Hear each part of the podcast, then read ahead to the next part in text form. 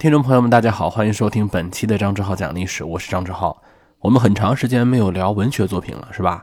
今天这一期，咱们就给这个小系列啊，给它续上。今天呢，咱们聊一部稍显轻松一点的文学作品，是我中学时候看的。我们中学的时候啊，有一个很好的状态，就是大家都把书带学校里去看，而且为了怕老师发现我们看闲书啊，我们都拿英语周报包一皮儿，啊，或者拿什么数学报包一皮儿。看不出来我们在看什么。我们同学之间也互相串书。我们后面有一个大铁皮柜子，每一个同学呢有一个小格，能往里面放点杂物啊，放点什么书啊，什么东西啊。每一个人有一个小格。哎，我们知道一般谁的这个小格里放篮球，谁的小格里放零食，谁的小格里可能会有一只猫或者狗。真的有，我跟你讲，真的有。会有猫或者狗，有的小格里面可能放的就是闲书啊，我们就打开就看，那就跟拆盲盒似的啊。打开柜子也不知道看什么书，都包着皮儿，拿出来一看，哎，看吧，啊，好看了就往下看，哎，如果不好看呢，就给它扔下。看得津津有味，把那皮儿拆开，看看这书叫什么名字。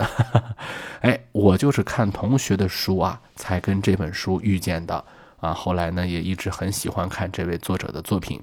就是这个《达芬奇密码》，有一段时间还挺火的啊，还拍了电影咱们来说说这个书的故事吧。哎，这是一个当代发生的故事啊，二十一世纪发生的故事。主人公呢是一个叫宗教符号学的教授。你看这人设立的，简直就是为这个故事准备的哈。宗教符号学，以前我都没听说过这学问，真的。宗教符号学教授叫罗伯特·兰登，专门研究这个。宗教当中的一些神秘的符号和历史的关联的，这简直就是一个作者给读者安排的解谜人物啊！有一天呢，这兰登教授啊，受到了法国一所大学的邀请，来到了巴黎。他跟巴黎卢浮宫艺术馆的馆长索尼埃先生是好朋友，啊，打算去拜访一下。可是还没去呢，他就接到消息，这馆长被杀了。啊，非常震惊啊！被残忍的杀害，你看悬念就来了。当时一下就把我抓住了，哎，有料是吧？这是个悬疑小说，你看凶杀对吧？历史对吧？这元素都够了啊，特别吸引我。警方呢没有说别的，就让兰登你来一下，来哪儿呢？来这个卢浮宫，说啊这是案发现场。你说我一历史教授，你让我来干嘛？让你怀疑我不成？不是。是让你啊协助破案，因为警方发现了这个杀人案不简单，出现了一些很神奇的符号。哎，你不是专门研究这个吗？来的早啊，他不如来的巧，你就来看看吧。兰登去到了现场，发现，哎呀，太残忍了。他没有直接把他杀掉，而是折磨他。这位卢浮宫的馆长先生被活活折磨了十五分钟才死去。太可怕了！即便这样，这个死者还是在弥留之际留下了一些符号。哎，这就特别符合这个柯南的这个感觉啊！也不知道为什么这些人就不能好好说话，就非得留符号啊！当然了，也是怕这个凶手看出来嘛。那我也有时候想，这凶手你就不能你看不出来，你也给他擦了呀，对吧？看不出来就不管了，反正这个死者留符号、留暗号这个事儿，咱们就接受这个设定吧。你深究就没法没法聊了。这些符号是什么呢？第一个是这馆长呀，用自己身上的鲜血留下了一个五角星的图案，然后还有一串跟密码一样的数字啊，十三、三、二、二十一、一、一、八、五，反正一串根本看不懂、毫无规律的数字。还有两段文字，这两段文字写的也挺惊悚的，叫。啊，严酷的魔王，还有瘸腿的圣徒，啊，这兰登教授就想，这什么意思呀？啊，这五角星，对吧？不愧是大学问家，他给了读者一些提示。要是没有他，咱们根本就没法看啊。可算有一个这个人，咱们能看下去。这五角星啊，是女神的代表，也叫女性崇拜。这个我多说两句啊，在任何一个文明早期都有生殖崇拜。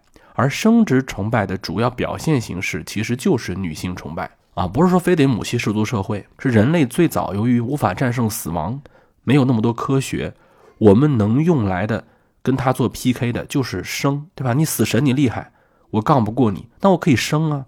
所以在原始人心中啊，可以诞下生命的女性，无疑就像神一样的存在。那个时候的女神可是真女神，这个叫生殖崇拜，就我只能用更多的生命来跟死亡做对抗。因为那个时候没有医学嘛，或者医学很蒙昧嘛。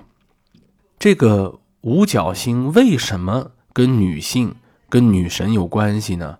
书中有一个解释，说是金木水火土这个金星啊，每八年。会在空中啊运行出一条像五角星一样的行动轨迹，而在西方神话当中，金星是女神维纳斯的象征，所以你看啊，金星每八年在天空上画一个五角星，金星又是维纳斯的象征，所以在塔罗牌当中，五角星就是维纳斯，就是女神，就是爱和美的象征。哎，这算是把这五角星呢算破解了一些。那后面那个文字还有那个一串数字什么意思呢？兰登教授还在想。哎，这个时候来了一位女警官，这就是本书的女主角了，叫索菲。这索菲呢，她是故意的把其他的同事都支开了。这个索菲啊，这个兰登教授说了，说你还工作的挺起劲儿是吧？啊，但是八班给人上课呢，又是金星又是五角星的，还是破译密码来了，对吧？我跟你讲，你知道我们为什么叫你来吗？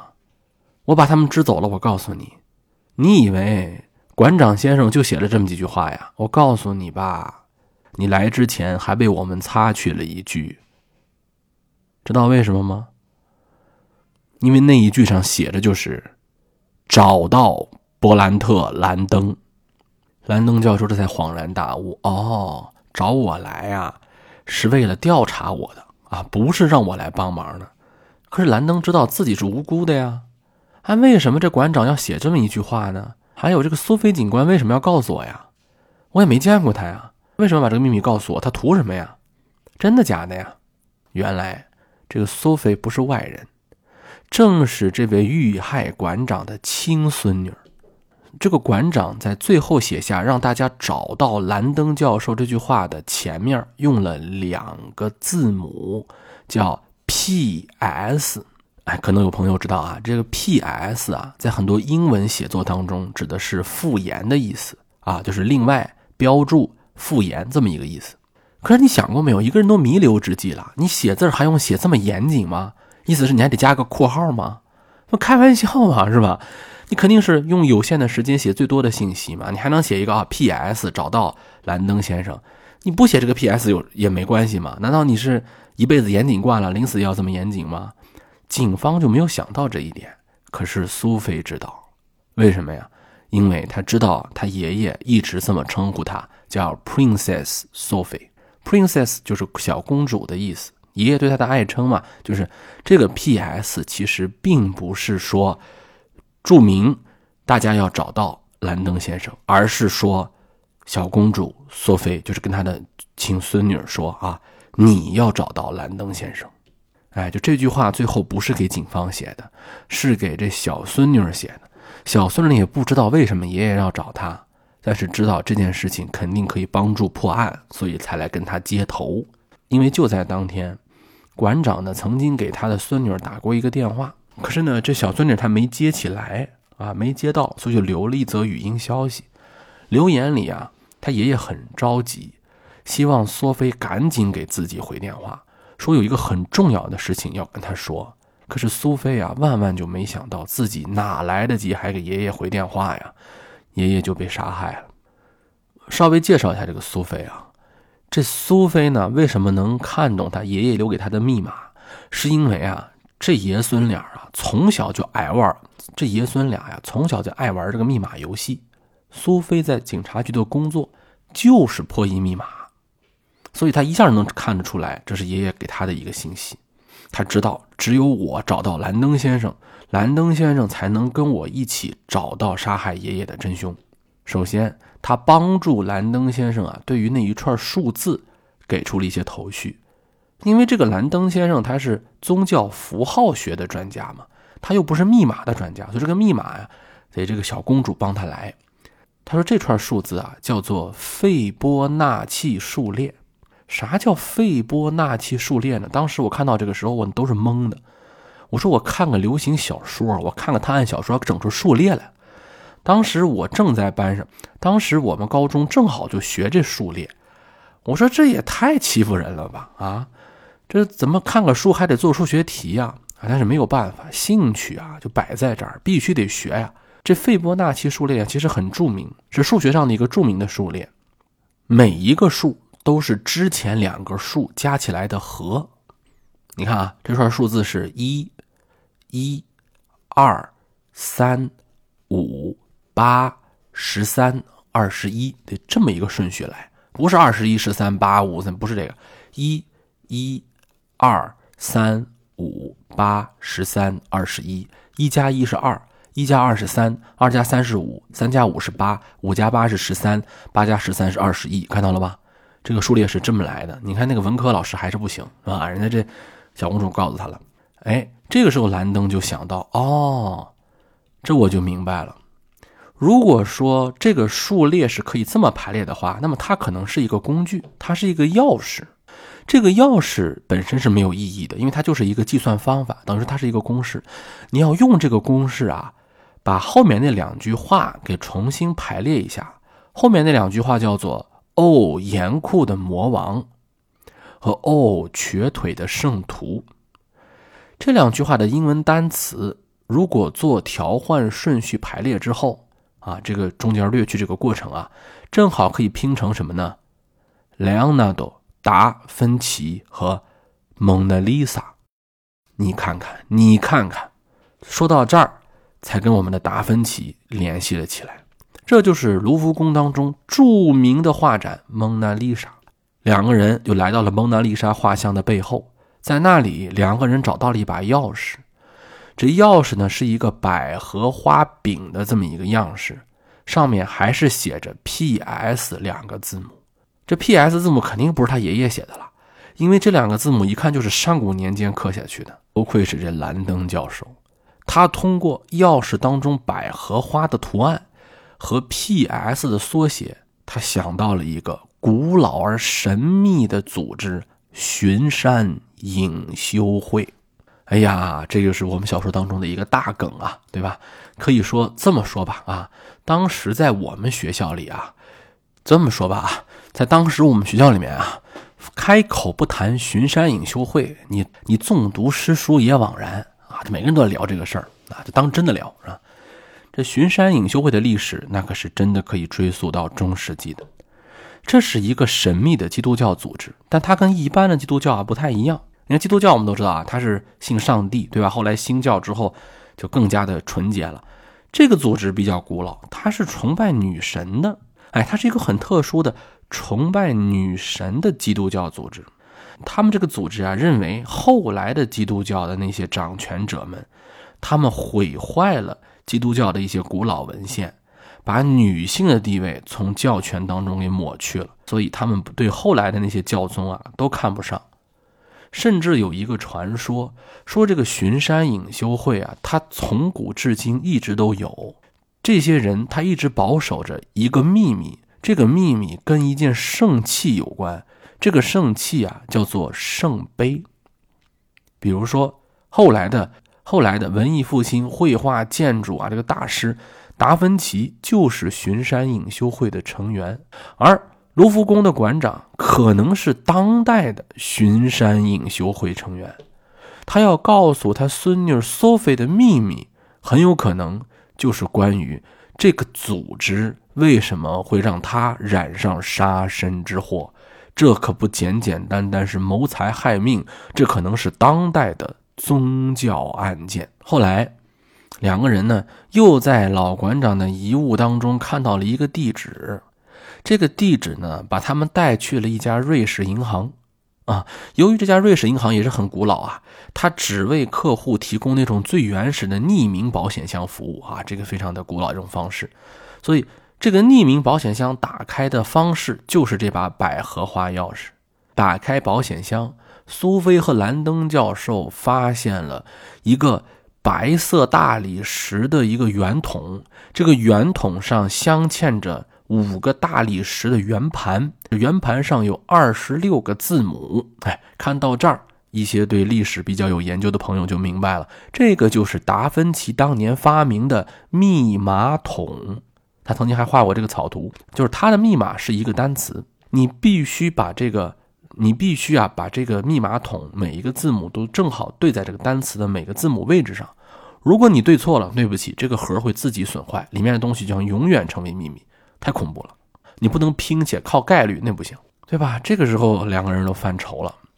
哎，小说当中的第三个人就出现了，这个人呢是一个英国贵族。叫雷提兵爵士，这个雷提兵爵士呢有钱，有钱人就喜欢学历史，真是啊，这个我深有体会。不是说我有钱，哎，我是见过很多这样的富豪啊。这个爵士啊，可不是简简单单的一个历史爱好者，人家知道很多的历史秘密。哎，他就给这个苏菲啊讲起了这个关于古老巡山隐修会圣杯的故事。这个圣杯呀，可不是一个杯子，它是一个人。这个人在圣经当中有叫莫大拉的玛利亚，说这个玛利亚是一位妓女，非常的邪恶。后来呢，被耶稣拯救，从此成为耶稣的追随者。而且就是这个莫大拉的玛利亚呀，她不但见证了耶稣被钉上十字架，她还和很多人亲手埋葬了耶稣。最后，也是她亲眼见证了耶稣的复活。啊，这是圣经当中有记载的，这个很多人都知道。可是，这雷提兵爵士说了，说其实不是这样，这都是被后人篡改了的历史。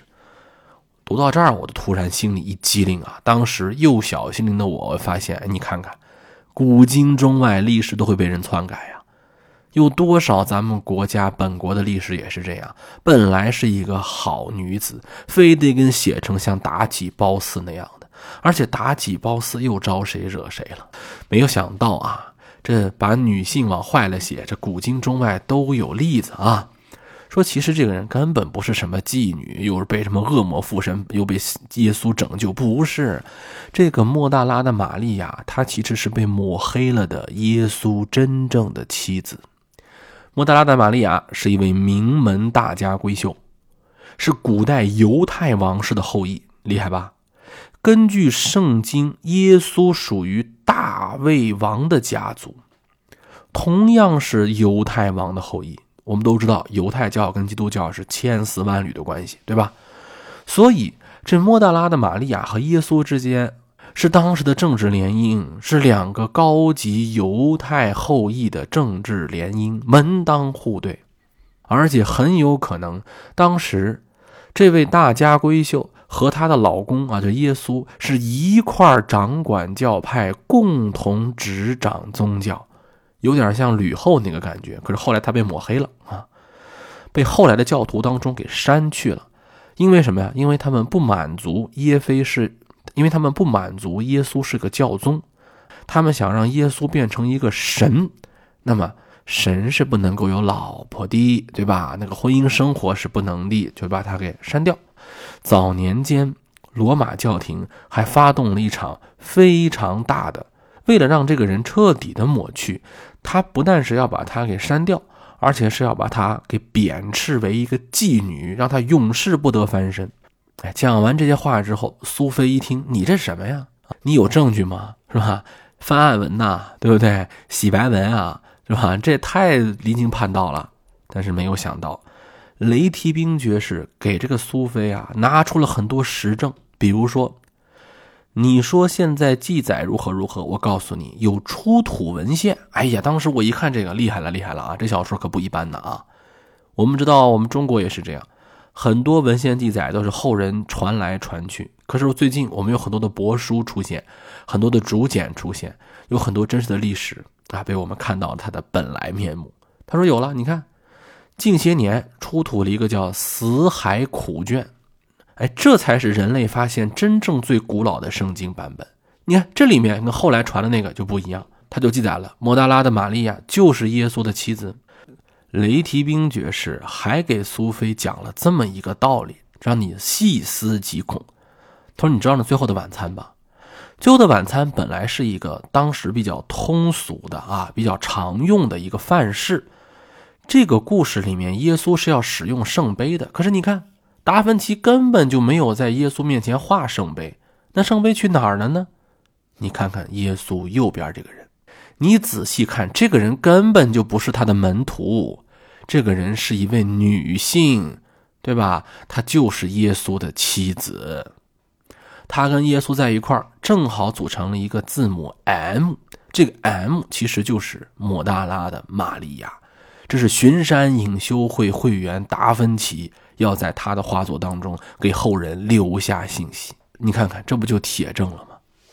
达芬奇已经用他的画作证实了这个信息：什么圣杯根本就不是杯子，那个盛过象征着耶稣鲜血的葡萄酒，其实真实的圣杯就是抹大拉的玛利亚。什么意思呀？大家想一想，一个女子盛过一个男子的鲜血，这什么意思？就是为这个男子诞下骨血吗？对不对？他为耶稣生儿育女，他有血统的传承吗？是不是这个道理？啊！听到这儿，大家又愣了。什么？耶稣的血统？意思是说，这耶稣他是个凡人，他还有后代，他不是神。对于罗马教廷来说，你这个说法叫大逆不道，得上火刑柱。所以，所有的教会一直在保存这个秘密，要销毁这一系列证据链条。而巡山隐修会就是要世世代代的让这个秘密给保存下来，不要让他们销毁。雷提兵爵士说呀：“索菲亚，你爷爷留给你这个密码筒，很有可能就是这个铁证。”这些文献或者说这些证据，它就能证明摩大拉的玛利亚的真实身份和耶稣后人的身份。你看看，这是我见过最厉害的民科呀，对吧？人家比那专家都强啊！听到这里，兰登教授是暗挑大拇哥，这厉害啊，比我这大学教授都厉害。后来就在雷提兵爵士要帮助他们打开这个密码筒的时候，有一个杀手想进来结束他的生命，所幸啊，几个人一番搏斗，把这杀手给摁住了。杀手也毫不隐瞒，好汉做事好汉当。卢浮宫馆长是我杀的，他就是当今的巡山隐修会领导人。我来自一个更极端的基督教组织，我们不但要杀他，要一举铲灭整个巡山隐修会。兰登爵士说：“好，咱们这儿不能待了，已经被人盯上了，赶紧上我的私人飞机。你看人有钱就是好啊，塑造这么一个有钱的角色，很多方案才能进行下去，对吧？”否则小说会卡在这儿，是吧？这个也挺厉害。开着自己的私人飞机，带着兰登教授和索菲，直接飞往了英国。他们发现了老馆长留下的线索呀，其实指向的是英国伦敦。为什么呢？因为当年英国伦敦也有一位巡山隐修会的会员，他就是艾萨克·牛顿。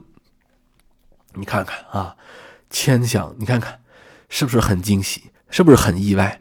又扯出一牛顿来啊！来个科学家，没错啊，在那个时代，科学和宗教从来就没有分开过。经过一番的推理和冒险，他们几个人啊，就来到了位于牛顿的埋葬地——伦敦的威斯敏斯特大教堂，准备揭开最后的秘密。正当兰登跟索菲亚要打开这个秘密的时候，他突然发现。一直帮助他们的雷提兵爵士竟然掏出了手枪，对准了二人。这故事一番接着一番。当时看到这儿啊，我差点都站起来。要不是上课，我一定给他叫个好。我真是没想到啊啊！我以为这个雷提兵爵士就是个工具人呢，没想到这个工具人最后还翻身变反派了。这个雷提兵爵士他的目的啊，还不是说要把这个秘密全部销毁。这个人有点狂热了，他是圣杯的这个狂热爱好者，他是要把这个秘密啊。公之于众，大家想想啊，这既然是一个被几代巡山隐修会的人一直保存了这么长时间的秘密，说明他就不能被公开，他要一定好好的保护下来，在一个隐秘的状态下，他才能够一直被保存。他一旦公开，可能就会被人抹除，可能就会可能更容易被人抹除。所以在几个人最后的对决当中啊，主角光环开启了。哎，这个时候我就觉得这小说写到这儿有点过分了啊，这主角就是牛啊。这一个文弱书生加一个女警官吧，算是最后他还是战胜了这位雷提兵爵士，他被警察带走了。最终的秘密是无比的惊人，你可以不公之于众，你得告诉我们这些观众吧，对吧？你可以在小说当中不向大家宣布，你得让我们读者知道吧？我们看了半天，你跟我说这秘密不能说，这我不得把书撕了啊？原来苏菲的奶奶是耶稣的后裔，他们一家人啊保存着一批秘密的文件，而这些文件正是被巡山隐修会严格保密的对象。十几年前，苏菲的父母在一次神秘的车祸当中丧生，不用说。这肯定是有人指使的，至今也无法确定是被谁所害，说明这个组织是真的很高层啊，做到滴水不漏。即便今天这样的法治社会，还有人能做到秘密的杀人不留任何痕迹，这一定出自高层。为了小孙女的安全，苏菲的爷爷和奶奶也分开居住了，而爷爷正好就跟着苏菲留在巴黎生活，奶奶呢带着苏菲的弟弟搬到了伦敦啊。那鸡蛋不能放在一个篮子里呀。所以，这个 Princess Sophie 不仅仅是对于孙女儿的爱称，她真的是一位 Princess 啊？为什么呀？苏菲大家也听出来了，她本身就是耶稣和莫大拉玛利亚的后人，她的身上流淌着这两大犹太王室的血液，同时也是耶稣的骨血。故事最后啊，这个苏菲一家人呢，继续保守着这个秘密。兰登教授呢？也适时的让这个秘密继续的隐藏了下去。丹布朗写这个故事到底是真的是假的？当时看完，我们小朋友们都在议论。高中生嘛，特别喜欢这种神神秘秘的东西啊，这肯定是真的，写的太真实了。但是我们要说一说啊，这个丹布朗啊，虽然是一位美国人，但是他出生在一个美国历史文化悠久的地方——新罕布什尔州。这个州啊，是一个文化底蕴相对来说比较浓郁的地方。啊，比什么纽约呀、洛杉矶啊要强很多了。他的妈妈呢是一位音乐家，而且是演奏的是教堂音乐。他的爸爸呢是一个数学老师，没事儿干呢就教他一些密码的东西。所以这个丹布朗是吸收了基督教的教育、基督教音乐的教育、基督教文化的渲染和数学老师给他的密码天赋。你看呀。这不就全就用上了吗？丹布朗小说啊，他从来不是写百分之百假的小说，这个里面肯定有虚构，这没有问题吗？你比如说这个巡山隐修会，巡山隐修会确实存在，真实的历史是什么样子呢？是确实有这个组织，可是他的文献资料只能追溯到二十世纪中叶，就是二战后，是一个法国人，他在法国内政部确实注册了这么一个巡山隐修会的团体。所谓这个巡山呢，是法国东部的一个小山，就相当于什么呃象牙山文化俱乐部，差不多那个感觉。就注册他的人的老家就在巡山，他就注册了这么一个巡山隐修会。和这个巡山隐修会是我们的音译啊，它叫 S I O N Soon 这个其实正好是犹太人心中圣地的名字。这个以色列复国主义就是犹太复国主义，它的英文名其实就是这个 Soon。他写的话叫 Z I O N I S M，但其实就是借用了这个 S I O N，明白了吧？所以这个巡山隐修会，它会听起来名字就比象牙山文化俱乐部要强一点，就有点像什么，呃，天然的宗教组织的感觉。所以当时注册他这个人呢？没想到他这个瞎猫碰上死耗子，所以他就觉得，你看你们既然觉得我这个 Soon 这个地名和你们犹太人有关系，那我就往上上呗。这热度为啥不蹭呢？他就开始跟别人说说我们这个历史啊，可以追溯到十一世纪啊，他跟什么耶路撒冷骑士团有关系，还说什么牛顿、什么达芬奇都是我们这个会的。其实其实也没有啊，的后来都是他们伪造的。不过小说可用来用嘛，这是这个组织。他说这个达芬奇吧。达芬奇的这个传说我就不用聊了吧，我还专门出过一个节目聊达芬奇。达芬奇画人有一个特点，就是男不男女不女，这是很多人都知道的。他画的很多人，不光是这一个，他画的很多人，你真的看不出来他是画的是男性还是女性。他的自画像有的时候都像女性。这么说吧，达芬奇笔下的所有青年男子，经常都是披散着头发的，不新鲜。所以你单拿一个个例说。最后的晚餐那个人其实是女的，这个也不是完全的能够契合。小说当中还有一个更恐怖的东西，他说那个沿间圣母像啊，圣母玛利亚怀抱这个婴儿的耶稣，而另一位母亲怀抱的是婴儿的约翰。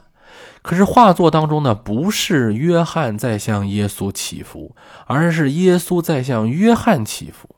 而圣母玛利亚另一只手放在约翰头上，做出一个鹰爪一般的威慑手势。他说：“这幅画画的是什么？这幅画画的根本不是祥和的岩间圣母，画的是什么呢？画的是反映了当时基督教内部权力斗争。达芬奇是想来个借古讽今，哈 哈是这么一个意思。这个就有点怎么说？有点故意的了啊！岩间圣母像各个人的姿势是个什么样的？”手势是个什么样子？这个东西达芬奇没有太多的发挥空间，它有点像咱们今天中国那个年画娃娃，它是一个类似的范式，谁都那么画。后来是因为这个小说太出名了，所以大家很多人都觉得这就是真的，甚至卢浮宫出来还辟谣。哎，这个时候就有人说了，你辟谣，辟谣就是谣言，辟谣就是证实。读小说的时候，我们就好好的享受里面的浸润感，但是也不必要把它太过当真。这样反复的横跳，不也挺有趣的吗？我们这一期节目啊，就讲到这里。如果大家觉得听得意犹未尽，可以搜一搜我之前讲的阿凡提讲才有记录的内容。今天这期节目就到这里，下一期再见。蒙娜丽莎她是谁？她是否也曾为爱争论错与对？为什么你总留给我失恋的泪水，却把你的感情不给别人去摧毁？啊，蒙娜丽莎。